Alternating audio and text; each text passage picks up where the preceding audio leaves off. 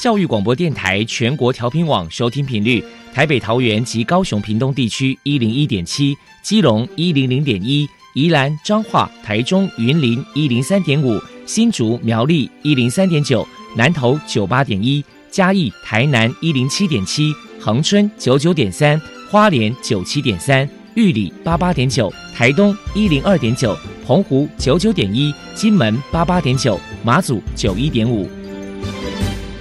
爱是包容，爱是牺牲，爱是分享，爱是服务。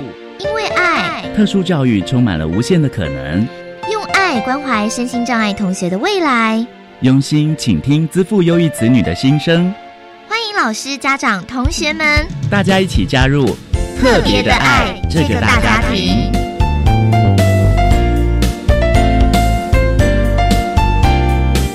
本节目由教育部学生事务及特殊教育司指导，国立教育广播电台监制，欢迎收听。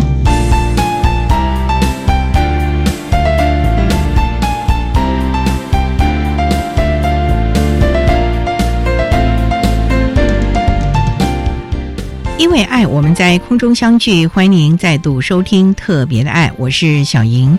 这个节目在每个星期六和星期天的十六点零五分到十七点播出。在今天节目中，将为您安排三个部分。首先，在“爱的小百科”单元里头，波波将为您安排大树抱抱单元，为您邀请台湾心动家族儿童青少年关怀协会的李小婷理事，为大家分享 ADHD 过动儿家长的教养经验，希望提供家长老师可以做参考了。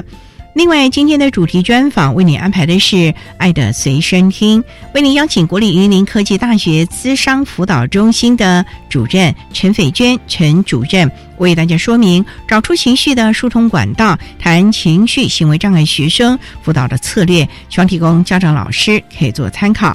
节目最后为你安排的是《爱的加油站》，为您邀请高雄医学大学资源教室的辅导老师陈义山陈老师为大家加油打气喽。好，那么开始为您进行今天特别的爱第一部分，由波波为大家安排大树抱抱单元。大树抱抱，特殊儿的父母辛苦喽！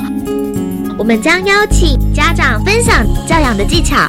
情绪舒压、夫妻沟通、家庭相处，甚至面对异样眼光的调试之道。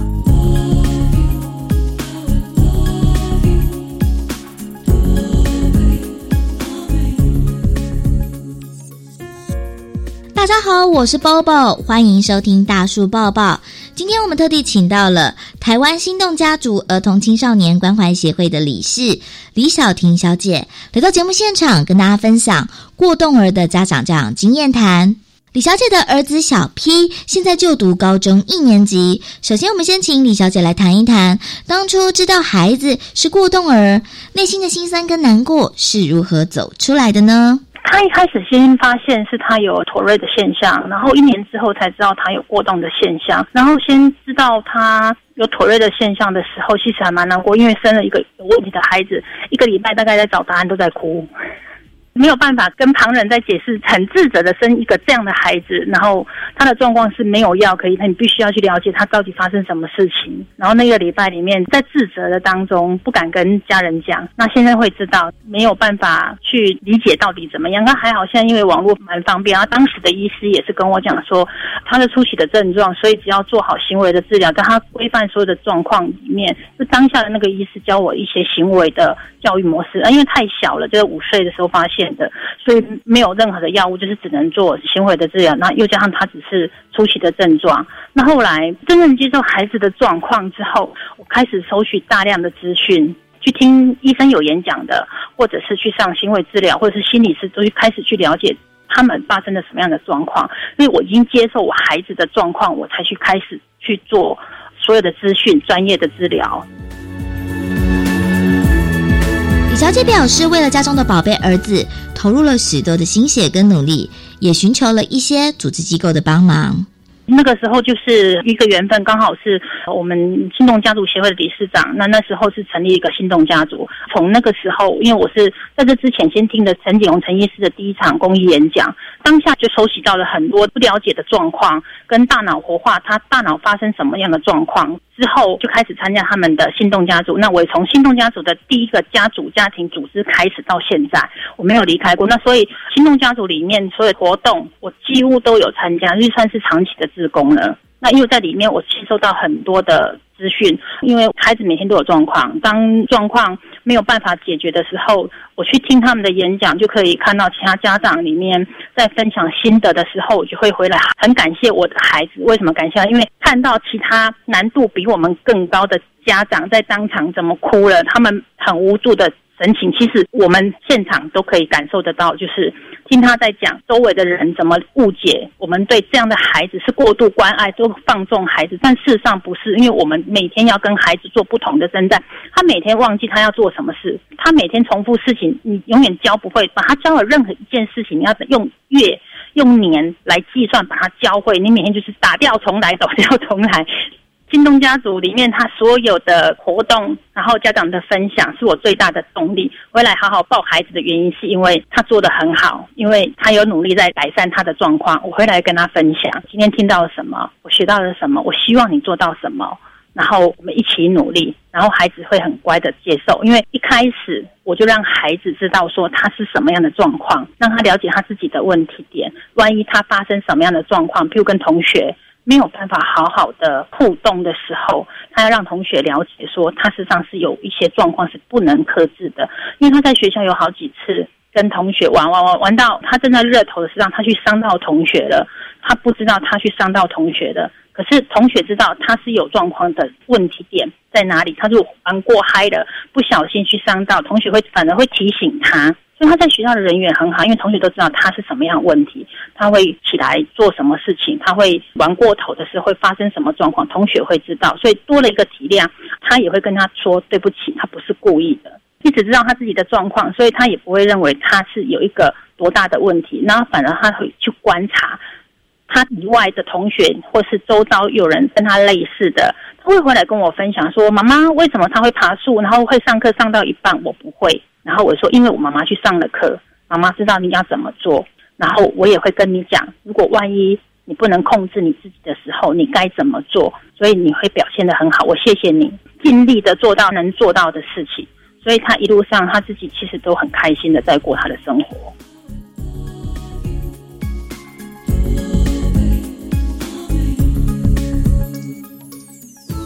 在教养孩子的过程当中，李小姐表示遇到最大的考验是，原本她是不用服药的，因为在行为治疗这方面还做得不错。但是她有在二年级的时候，就在努力的教他任何可以做可不能做的事情，但是他没有办法克制他自己。他在便利商店拿的没有付费的东西，这是对我来讲，我觉得我真的没有好好把孩子教好。他竟然是。拿了就走了，然后他也知道这个不能做，可是他没有办法克制他自己，然后他就是偷了便利商店的一个小小的东西，只因为他想要而已。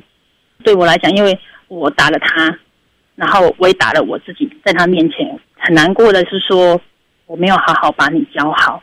我后来跟医生做了讨论才知道，因为他们某些部分就是没有办法控制，他只是当下，他不会去想后果。是让我在觉得我很难，因为他们没有办法控制他自己。可是要让他们怎么知道有些行为，你要是学着什么是该做跟不该做，这个过程里面其实很难。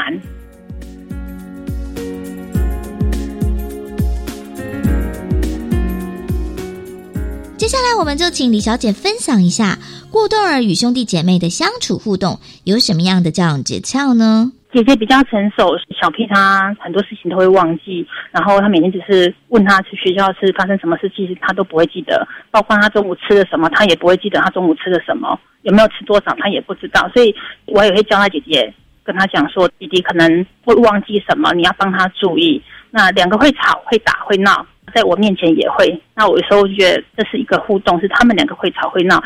姐姐也会受不了弟弟那种好动，就是出怪声音，因为头瑞有出怪声音，然后会跑来跑去，会砸住四周围都有一些声音出来。他自己只要能够制造声音的都会。那姐姐会紧张，你很吵呢，但是她不会去大声骂他。两个打起来的时候，我有时候会开玩笑，觉得孩子在打没关系。我跟他讲，哎，等我一下，我拿个椅子高一点，我先看你们两个怎么吵，然后让他们两个自己去处理好了。如果两个真的不能处理，会回头说妈妈、弟弟怎么了，姐姐怎么了，我才去当下去了解他们两个到底发生什么事，然后也会跟他讲，一个是我的大宝贝，一个是我的小宝贝，那两个都是我的宝贝，你们两个不和，那妈妈该怎么做？你告诉我，用这样他们去思考。思考说，如果他们两个一直都是这样子不和的话，妈妈很难过。难过的话，怎么去做让妈妈觉得不难过？他们就当下就安静了，不会再做这样的事。他们两个是很互相，然后做什么事情是会做家事也会，就是一个做什么事，另外一个会跟着。比如说今天早上假日的时间，姐姐拿衣服下去洗了，姐姐就会说：“我衣服丢下去洗了，等一下换你晾衣服。”弟弟一定说好。然后时间到了，弟弟就去晾衣服。两个不会因为在是什么一件事情，每次都叫我，每次都在做什么，很少这样的状况，也是长期累积下来，让他们做习惯，让他们知道要互相。最后，给同样是过动人的家长，李小姐有一些鼓励的话想要传达。我觉得啦，因为已经有这样的小孩，他们就是一个症状，家长自己要先接受你孩子的状况，你才有办法真正的去协助。到帮助到你的孩子，那完全其他他的状况就是你可能要去做一些专业上面的训练，因为我们的理事长常常在讲说，天下没有原本就会当父母的，都是当了父母之后才学当父母。这句话对我来讲是受益蛮大。真的，我们都是当了父母之后才能够学会怎么当父母。那你的孩子既然有症状，你就是接受专业的训练，父母先训练怎么了解这样的孩子，怎么知道他的状况。然后了解之后，我们再去协助我们的孩子。这样，因为你了解他，你知道他的状况，你协助他了，才效果才会很好。我一路上都是用这样的方法，譬如说抓大放小，他的问题点哪一个最优，对于他的最优的方式去协助他。他的小问题就不要去看他，不要去看他，你就不会那么在意他为什么一直错。因为他给他时间，你给他时间，他会有成长。他们的学习就是比人家慢。那学习比人家慢，你只要给他时间，他就会有成长的空间。那不要太过于高度的期待，你高度的期待，你的失望感会越弱。你会比较别的孩子为什么可以做到，为什么我的孩子不能做到？那去比较之后，就会很大的失落。那所以我不去比较，我不把我的孩子做跟任何人去做比较。我就说，你能做到你自己能想要做的，你喜欢做的，你达到了，你就会一个开心。所以他每次有新的成长。我就觉得怎么这么厉害？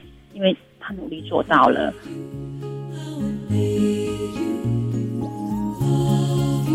谢谢台湾心动家族儿童青少年关怀协会的理事李小婷小姐接受我们的访问。现在我们就把节目现场交还给主持人小莹。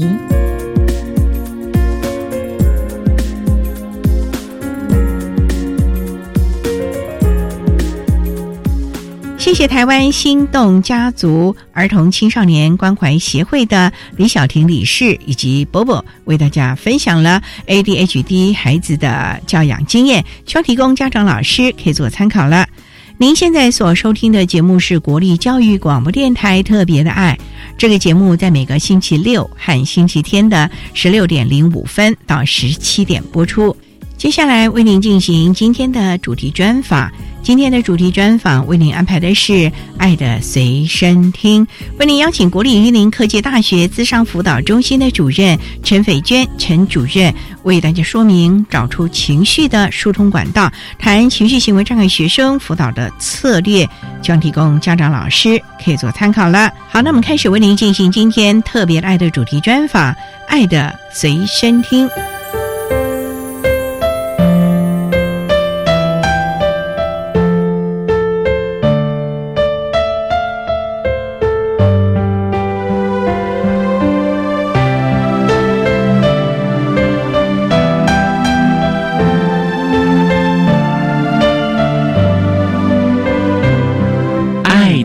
随身听。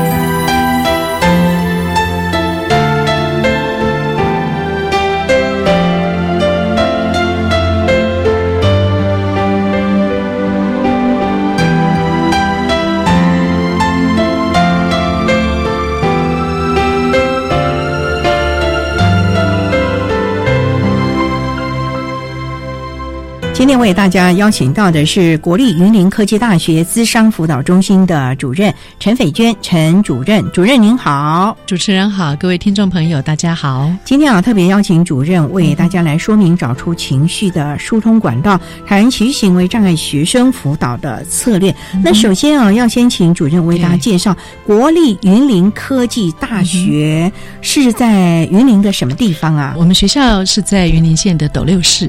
其实这地方也是人文荟萃的地方，是确实，县市政府啦，相关文教机构很多都在我们斗六市。那也想请教，云林科大成立多久了？呃，我们是民国八十年的时候第一届开始招生，所以到现在也有二十几年的历史了。那那之前是专科呢，还是就直接科大成立？当时成立叫云林技术学院，好，所以确实有人会以为我们是专科改制的学校。不过我们在八十年成立的时候，就是云林技术学院，那后来再改制成国立云林科技大学。哦，那有多少系所？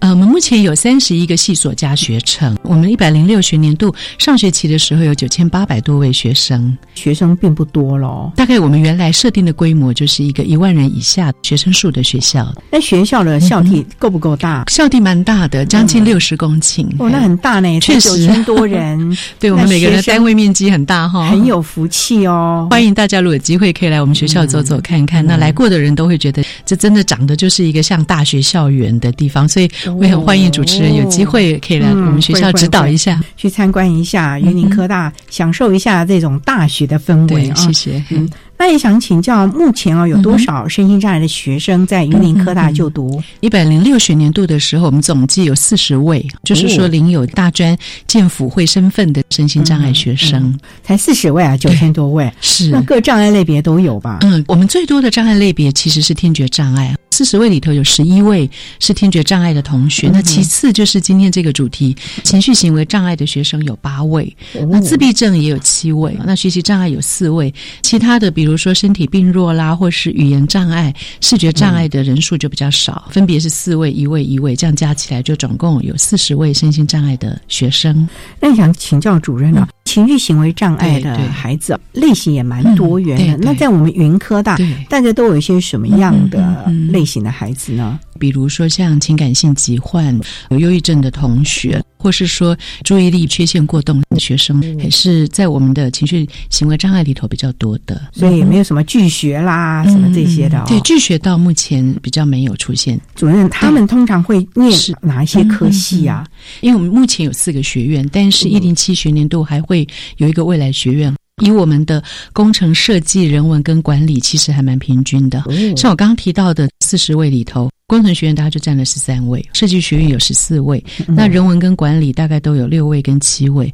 那如果以我们的情绪行为障碍的学生，其实各学院都有了哈，但是设计学院的学生是稍微多一些些。那主任他们是透过什么管道进到云科大？大概都会有，比如说从一般的入学考试的管道啦、职考啊，对对哈，就基专校院入学考试这个部分，但是也会有推荐真试进来的。大概原则上是这两个管道居。多，所以每年大概几月知道有新生进来了？大概像暑假开始，陆陆续续，比如说前一阶段推荐正式，可能就会有一些学生进来。那后来在基专校园入学考试放榜之后，我们也会用各种管道去确认一下今年度进来我们学校，甚至于是他们在办学杂费减免的时候，也有可能发现他是身心障碍学生这个身份，所以并没有嗯这个手册。对，有可能教育的手册，对，或是说他有可能因为进来以后还重新再做鉴定的。那另外，确实像您刚刚主持人提到，有可能有学生在大学阶段之前他没有手册，可是我们也常常跟授课老师还有导师广为宣导，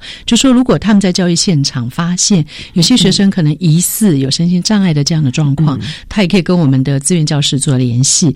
那我们也会鼓励学生看看是不是有需要去寻求鉴定的过程。如果他真的有教育协助需求的话，那等于也是。他在大学阶段可以使用的另外一个资源，嗯，所以呢，其实啊，学校总是期望孩子在这里能够非常的适应了啊。好，那我们稍待再请国立云林科技大学资商辅导中心的主任陈斐娟陈主任，再为大家说明找出情绪的疏通管道，谈情绪行为障碍学生辅导的策略。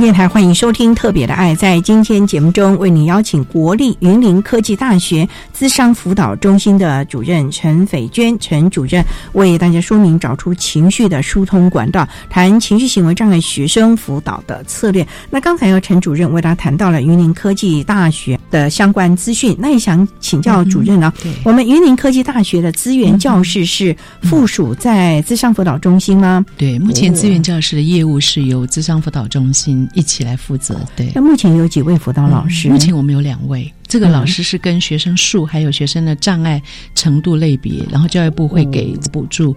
那目前我们是两位。所以两位负责四十多位，对对那也还好了哦。啊，对啊，因为每个都很独特，可能就是需要个别化的协助计划来帮忙。那想请教主任，为大家介绍一下您的个人的背景好吗？啊您是辅导智商对的专业吗？对，我在硕士班跟博士班阶段是国立彰化师范大学的辅导所，哦就是念辅导智商。那大学念的是心理系，从嗯硕博士班之后，主要是在智商辅导这个领域。心理和智商辅导有什么不一样啊？对主任，因为心理的范畴比较大哈，因为心理学它可以应用的场域非常多。嗯那在智商辅导这个区块，等于说是把心理学还有很多相关的智商辅导的理论知识、概念等等应用在这个助人工作上。哦所以等于说，我自己在大学念心理系这个阶段，其实也是在自我了解跟探索，看看说我比较喜欢把心理学应用在什么样的场域。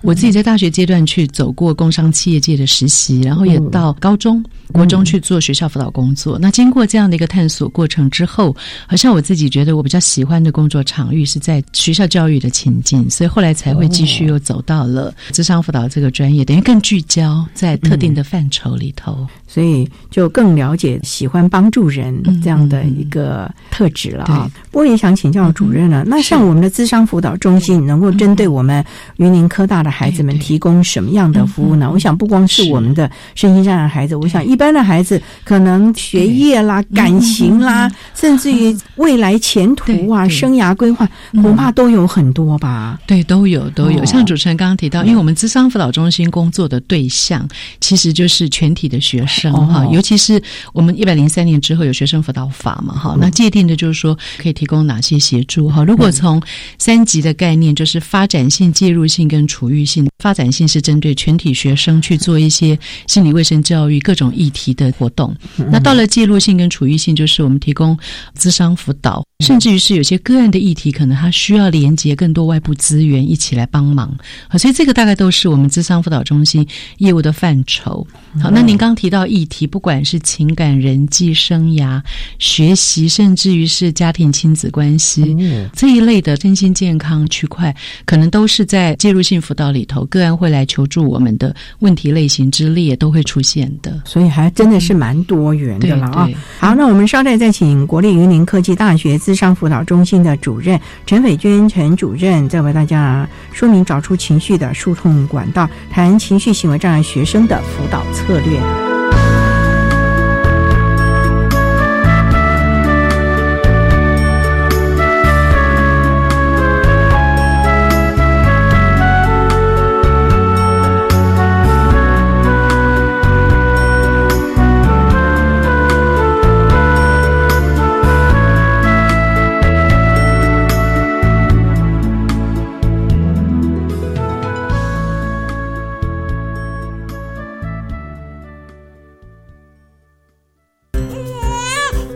社工啊，我孩子刚出生，好担心他的未来哦。别担心，为帮助低收入户跟中低收入户儿童，一百零五年一月一日以后出生的孩子，儿少教育发展账户，您帮孩子存多少，政府就帮您存多少。等孩子年满十八岁，这笔存款可用来升学、职训，甚至创业哦。那我要努力帮宝宝存钱了。如有相关疑问，请洽询一九五七福利咨询专线。以上广告由卫生福利部提供。十二年国教新课纲将在一百零八学年度开始实施，你知道有哪些改变吗？有哪些应应的配套措施？有哪些学校的试行经验呢？为了满足大众对新课纲知的需要，教育部课程协作中心每个月十号发行电子报，传递新课纲相关资讯。掌握新课纲最新讯息，快上网搜寻教育部课程协作电子报。以上广告由教育部提供。哇，一杯七百 CC 真奶添加糖超过六十公克，哎，是啊，国民健康署发布的国民饮食指标有说，每日饮食中添加糖摄取量不宜超过总热量的百分之十。以成年人热量需求来算，添加糖不宜超过五十公克，大约十颗方糖。那喝什么才健康啊？白开水是最好，无糖的茶、柠檬水，另外天然果汁、牛奶都是健康好选择。台北市政府卫生局暨联合医院营养部关心您。管那么的水，落嘎西木啊！大家好，我们是欧开合唱团。您现在收听的是教育电台。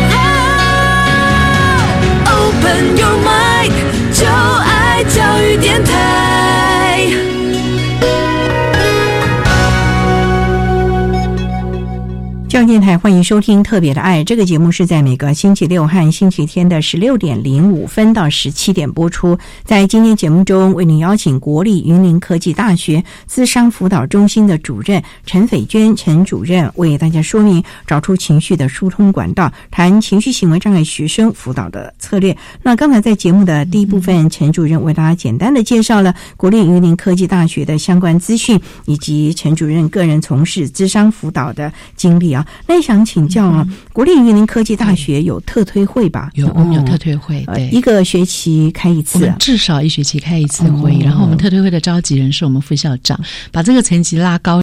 因为刚刚主持人问到说，业务是不是在智商中心？确实，我们是执行单位，但是针对整个特殊教育的推动，其实是需要全校一起来努力的。所以，我们学校因为很重视这个区块，所以把特推会的召集人由副校长来担任。那等于说，透过会议，我们可以针对全校，甚至于有些资源，我们会开放给社区。怎么样在学校校园跟整个社区文化里头共同去推动这个特殊教育的工作？所以刚刚跟主持人报告说，我们确实至少一学期开一次会。那如果有必要的时候，还可以再加开其他的会议。郭主任，我个人就很好奇啊，就像我们有的孩子，当然他有领有这个相关的手册，我们当然可以给他支持服务在资源教室。可是您之前也有提到，有些孩子之前并没有，他可能只是因为减免了让你们知道。那你们也说，常常会请授课的老师、教授们帮忙关心一下，注意一下这个孩子在学习上有没有什么相关的困难呢？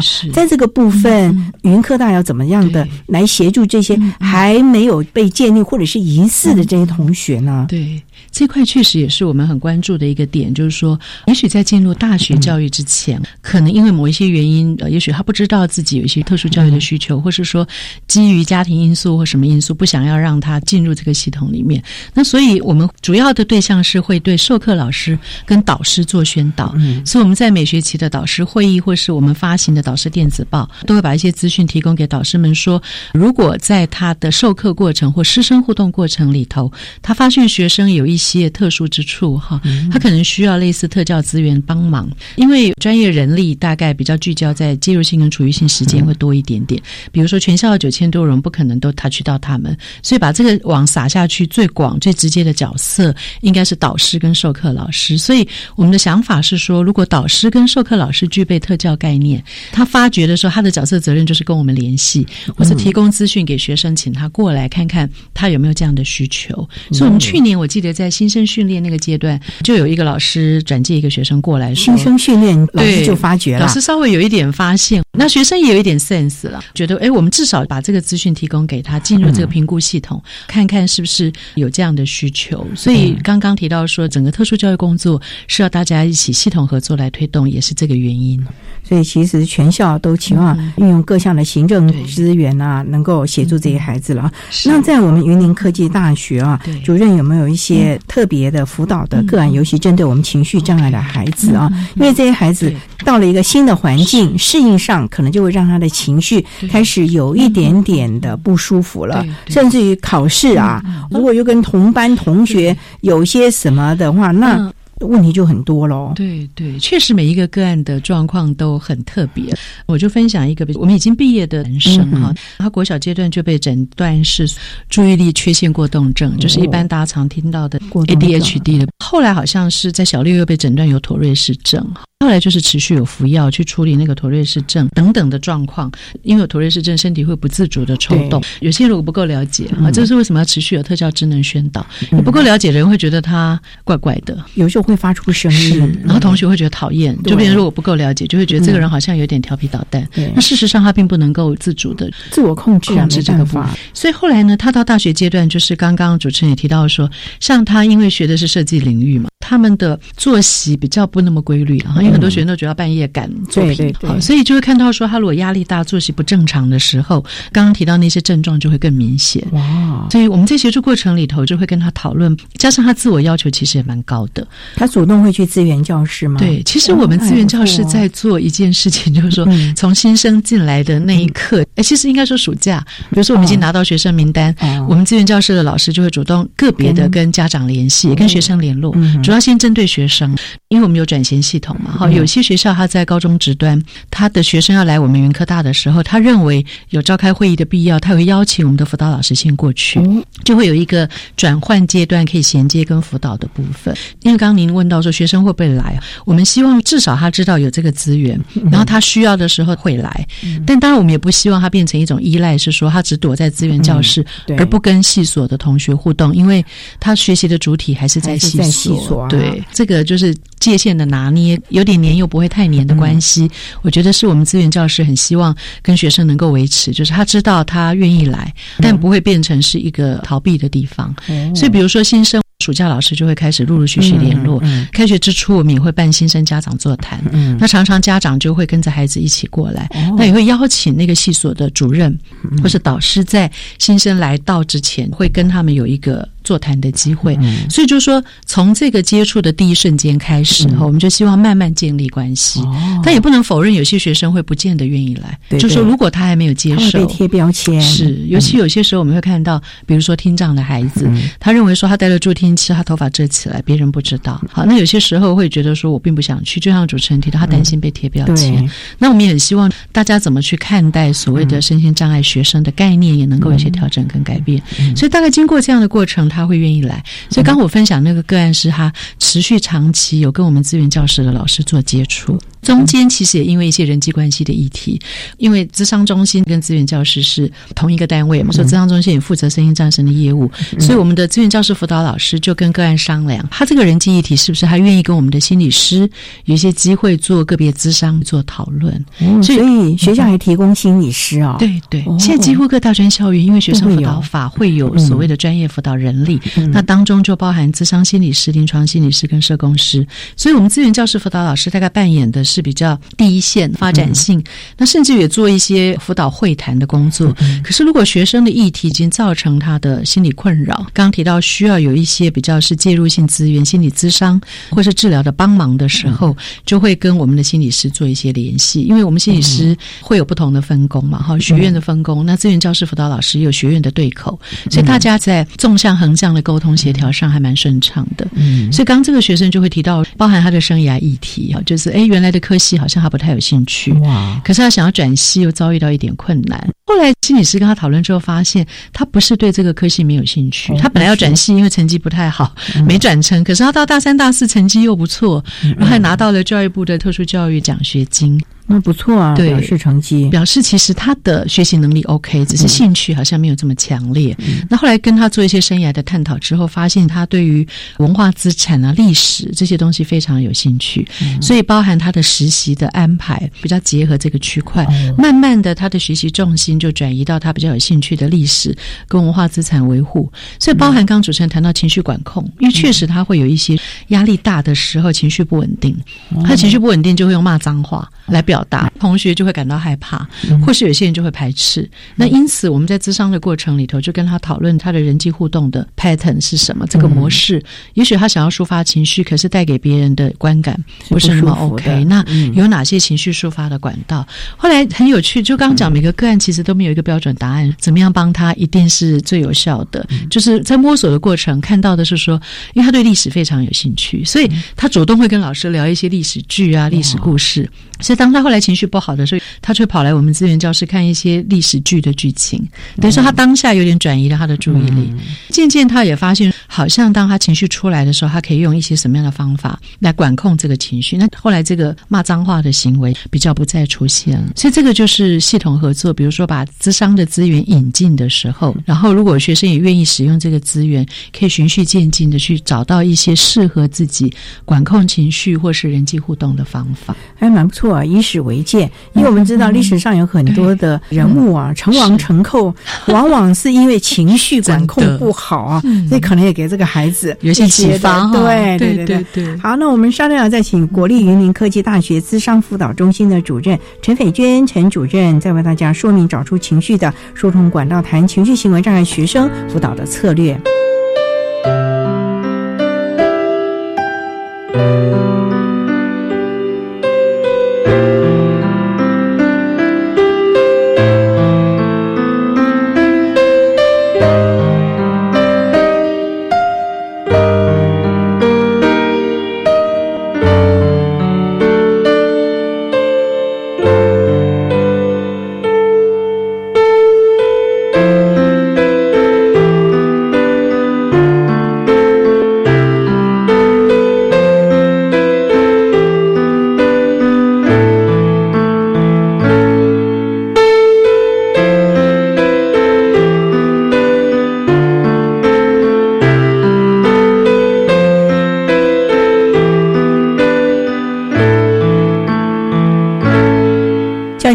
迎收听《特别的爱》。在今天节目中，为您邀请国立云林科技大学资商辅导中心的主任陈斐娟陈主任，为大家说明找出情绪的疏通管道，谈情绪行为障碍学生辅导的策略。那刚才啊，陈主任为大家分享了一个疑似有 ADHD 和妥瑞症的孩子，在你们的辅导之下渐入佳境。对，后来他还是继续学下去了吧？对，因为他转系没有成功，可是在这过程里头，慢慢去探索他的生涯。兴趣跟他的能力，就发现说他对设计的能力可以做得好，但兴趣没有这么高。嗯，可是他对历史、对文化资产充满了热情。嗯，因此在后来的学习计划里头，把他的实习，比如说他就到了一个比较是像历史博物馆这一类的机构去实习，等于说可以透过很多管道来满足自己的学习需求。因此到了大三、大四的时候，成绩表现就变得更好。这样的过程。在修课的选择，因为其实还是可以跨系去做一些选修。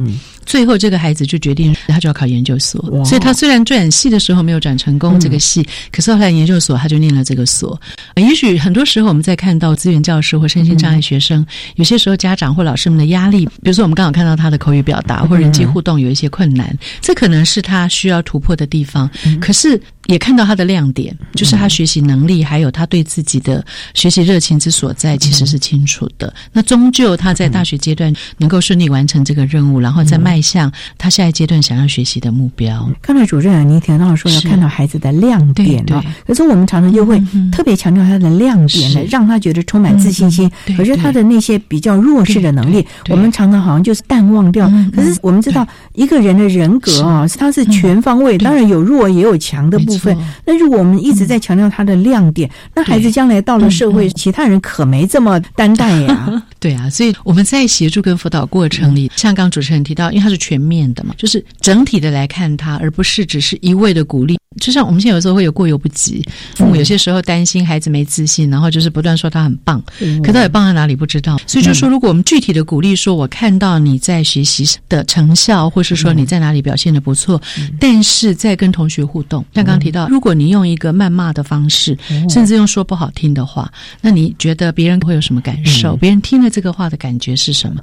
其实我们在做心理咨商的过程，是绝对会让他在他所处的环境里头去看到你的优势。视跟限制，而不会只有太过 over 的。我只强调亮点。那我刚刚特别谈亮点是说，因为我们在辅导身心障碍生的过程，有些时候会看到家长容易说孩子有病啊，或是不 OK，当然爱之深就会责之切，甚至还有愧疚，是就情绪很复杂哈，或者说有可能放大他的不足。那有些孩子就会觉得说，对我就是不 OK。其实我觉得在面对身心障碍学生的终极辅导目标，就是说，如果他能够自我了解跟自我接纳，比如说我的听力可能确实受限，那这个受限不会构成我的障碍。好，如果我愿意使用资源，因为我们也看到有些孩子一直。卡在一个就是我不能接受，可能我四年里头，也许我就是一直在否认跟拒绝这件事情，而这个否认跟拒绝就会让他没有办法跟人还有跟环境有充分的接触，甚至自我成长也受限了。对对，就有点可惜了。但我们也理解当事人的心情是不容易，就是说我一直停留在为什么是我，为什么我会这样，为什么别人不会这样哈？所以在辅导过程里头，怎么样帮助他看到这是一部分，但不等于你这整个人。好，这也是为什么我们要把它切开说。他有它的亮点，但是也没有让他忽视或者是否定掉。他确实有些地方需要资源的帮忙。那要资源的帮忙不是可耻的事，也不是遗憾的事。但是他的任何情绪，我们都要先理解跟接纳，因为毕竟我们不是当事人，就是很轻松，好像云淡风轻说，其实不会的。因为对他来说，当他不能接纳的时候，每一个时刻他都很煎熬，他都想要遮掩，他都想要让别人看不到这个部分。所以主任啊，我们的辅导老师们会不会要常常陪这些孩子谈天啊、聊心事啊，甚至要旁敲侧击？这个孩子这两天脸色不佳，这又发生什么事情了？这是我们辅导老师就要常做这种事啊。确实，像我们资源教室的老师刚刚提到说，哎，我们四十个学生里头，也许有一些有一定比例他会来，有些其实他就 OK 的，他也好好的在他的生活中，不见得他一直要来这里。所以我们大概就会依他的需求，因为整个辅导还是以当事人的需求为主轴。刚提到说，有些孩子他比较常来，那就表示他的需求可能比较高。那老师们的确会观察他今天的状况不好。主动的跟他聊，我们老师们的确花蛮多时间在一般性的会谈。比如说，我们有另外一个个案是一个忧郁症的孩子，那他心情不好，或是当他在忧郁症发作的时候，他就传简讯给老师说：“我瘫在床上，我没有力气，我肚子饿，可是我想要起来吃东西的能力都没有。”那就说他正在一个非常不 OK 的状态，这是一个特殊的状况。那当然，及时的先去解决这个危机。但我们终极的目标是希望说，如果学生有需求，他可以主动来说了哈，而不是说你要来观察我。有没有？你一定要来问我，我才告诉你。因为有些人可能不说。对。那如果他知道我有需要，像刚刚讲我不 OK，然后我发出求救讯号，你们来帮忙我，但是又不会变成是一种依赖，是说每件事我都要你帮我做。因为最终我们希望恢复跟培养他的问题解决能力。对。他求助也是一个问题解决能力，然后知道自己不 OK，然后需要人家帮忙，然后能够发出这个讯号。那但是他状况好的时候，他能够自己做一些事情，这个也是很重要的能力。嗯，所以这个部分还是要慢慢的去培养他了，让他有点黏又不太黏了啊。我们稍待再请国立云林科技大学智商辅导中心的主任陈斐娟陈主任，再为大家说明找出情绪的疏通管道，谈情绪行为障碍学生辅导的策略。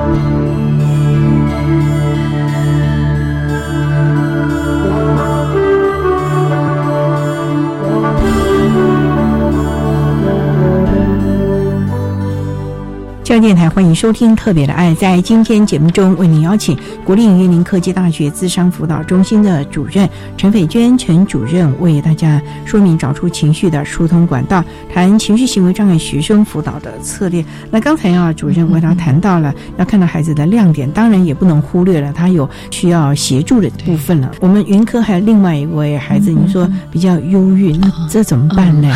天气变了，下雨了。同学稍微眼神不对，他可能就有一点了，那怎么办？有忧郁症情况的大学生哈，其实有一定的比例，几乎所有的大学在大一新生进来会做一些高关怀筛检。当然，由于情绪跟忧郁症不一样了。那我刚刚前头举那个忧郁症的学生，他其实是领有症状手册，就是说他是诊断精神障碍中度。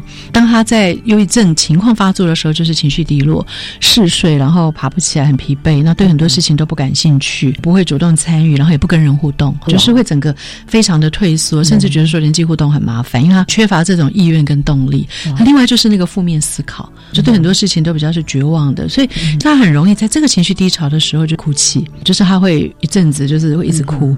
但因为他跟我们的辅导老师有足够的信赖关系，所以当他情绪不 OK 的时候，他来寻求这个资源协助，我们提供他一个安全的情绪抒发空间。因为毕竟他在那个当下也动不起来，什么事都没办法做，然后他也会生活失去次序，也因为失去次序，他会更焦虑、更慌乱。所以我们就先让他情绪能抒发。那情绪抒发完之后，老师会跟他讨论，重新再找回生活的节奏跟步调。就说：“哎，你本来接现在要做什么？接下来要做什么？”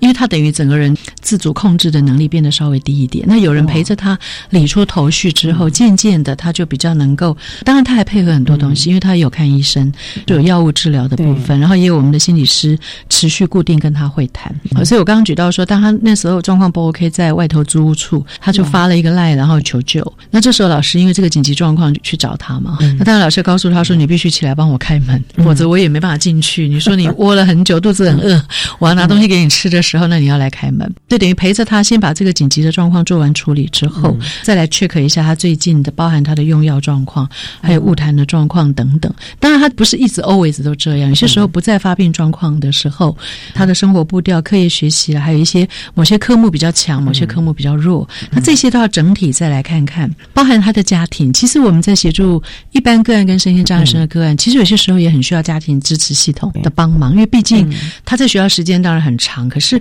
很多时候学生还是很需要家人的关怀，包含家人让他感觉到他是重要的，他是被爱跟被关心的。因此，我们也会跟家长联系跟沟通，然后怎么样形成一个好的合作关系。那当然也会看到有些个案有时候很可爱，因为这个案后来也毕业了，他会跟辅导老师说，希望辅导老师帮忙跟。家长讲什么？这时候就会看到家长很爱孩子，但孩子有些时候那个亲子关系常年累积下来，有些时候他希望毕业后能不能容许我有一点时间去做自己要做的事，比如说给我两三个月。但他认为如果他这样提，家长不会同意。我们终极目标是希望培养他直接跟家长沟通的能力，因为你不可能 always 都找人代言嘛。好，那就是说跟他讨论怎么跟家长沟通。那你跟家长沟通的担心是什么？这里头终究是希望亲子之间。间能够直接去对话，增进理解，但是在过渡时期呢，怎么样在压力比较小、循序渐进去做练习？那后来也还不错，因为老师也说，哎，他最近在脸书这社交团体看到他发了一些他自己做的还不错的活动，其实就看到说孩子的能力的展现。好，因为家长有时候期待比较高了，容易看到不 OK，或认为说想保护他。好，你不 OK，你可能有病，那你不要做什么，那反而忽略掉孩子有能力。这是刚为什么我还是有讲到。亮点那个词的意思就是说，我们容易聚焦在他可能被担心的区块，但忽略掉可以让他尝试在安全无虞的状况之下，如果容许孩子有一点探索跟成长的空间，让他觉得自己是有能力可以做事的，不会受限于一个手册这件事情，我觉得会是孩子未来一辈子的生涯历程里头蛮重要的东西。所以主任呢，像我们这些情绪行为障碍的孩子啊，甚至一般的孩子，他的情绪的管控，甚至于就像您讲的，他知道怎么求救，对。这个能力，应该不是只到大学，你资源教师辅导老师再来陪他啦等等的，应该是从小吧。对，可能在学前阶段，学前老师、家长就随着每个教育阶段，慢慢慢慢的，因为人生的挫折遇到的事情就越来越多了，所以应该是从小就开始练习，不是到了大学才来做总整理吧？真的，主持人真的。点出一个关键点。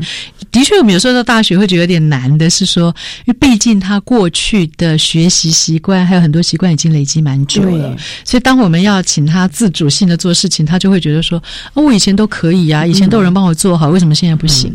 那就会看到，也许他在前段比较没有机会去培养一些自主的能力的时候，他会认为好像这就是一种合理的模式，或是似乎别人就都应该要用这种方式来跟我互动，那就忽略掉了自己还是一个独立自主的个体，包含成绩。有些学生可能认为，诶，我以前这样学就会过啊，为什么现在这样不会？好，他可能忽略掉每个阶段的要求跟期许不一样。所以我非常同意您刚刚提到说，应该是从孩子出生的那一刻开始，慢慢的，因为不同阶段他都有不同的能力，我们允许他去尝试摸索，然后也鼓励他培养他这样的能力的时候，其实我们也见过很多成功的例子，比如说听障的孩子，妈妈在。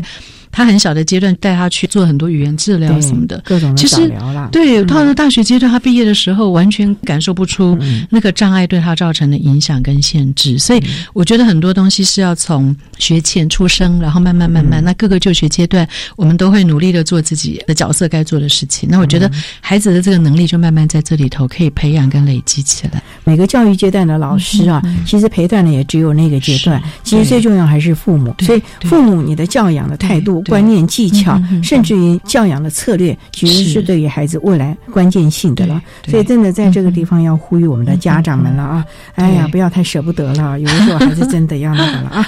好，那我们今天啊，也非常的谢谢国立云林科技大学智商辅导中心的主任陈斐娟陈主任为大家说明了找出情绪的疏通管道，谈情绪行为障碍学生辅导的策略。非常谢谢陈主任的说明，谢谢您。好，谢谢主持人，也谢谢大家。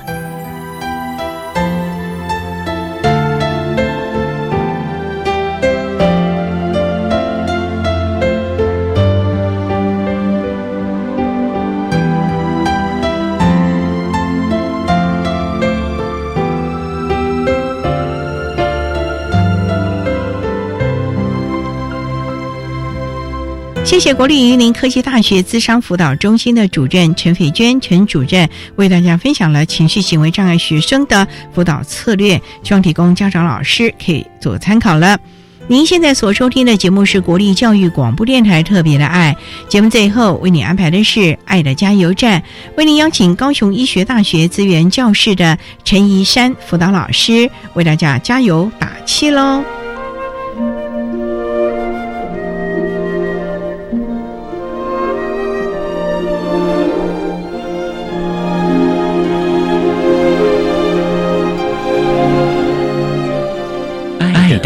加油站。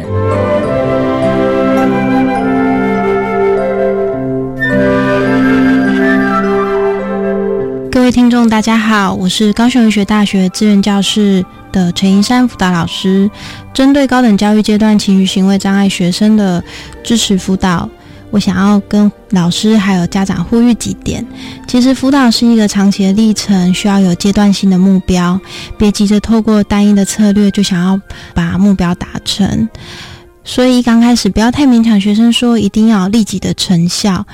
这不仅是给学生的一个喘息空间，也是在让自己在陪伴的辅导路上走得更长远。面对这些隐性障碍的同学，我们多少都会遇到一些挫折跟失败，但没有关系，请记得你们不要单打独斗，会需要很多人的协助的。不论是教学系统的相关人员，还是自己本身的同台系统，在陪伴学生本人的同时，也要学会将责任分摊给他人，要好好照顾学生。当然，最重要的是要好好照顾自己。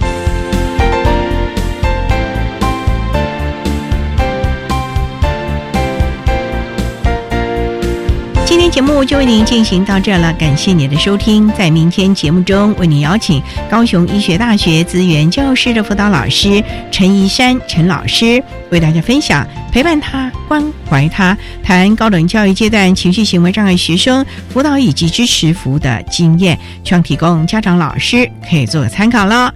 感谢您的收听，也欢迎您明天十六点零五分再度收听特别的爱。我们明天见喽，拜拜。